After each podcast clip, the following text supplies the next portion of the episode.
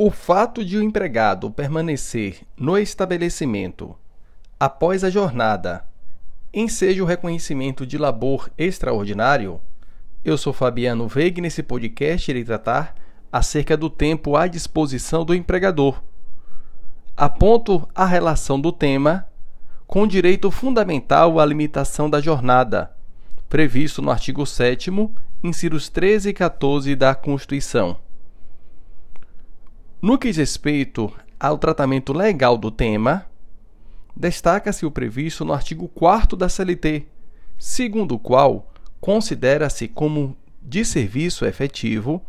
o período em que o empregado esteja à disposição do empregador, aguardando ou executando ordens, salvo disposição especial expressamente consignada. Entretanto, de acordo com o parágrafo 2 do mesmo artigo 4 da CLT, com redação conferida pela Reforma Trabalhista, Lei 13.467 de 2017, por não se considerar tempo à disposição do empregador, não será computado como período extraordinário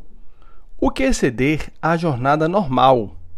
ainda que ultrapasse o limite de 5 minutos previstos no parágrafo 1 do artigo 58 da CLT. Quando o empregado, por escolha própria, buscar proteção pessoal em caso de insegurança nas vias públicas ou más condições climáticas, bem como adentrar ou permanecer nas dependências da empresa para exercer atividades particulares, entre outras práticas religiosas, descanso, lazer, estudo, alimentação, atividades de relacionamento social e de higiene pessoal. Ademais, também não é considerado como tempo à disposição troca de roupa ou uniforme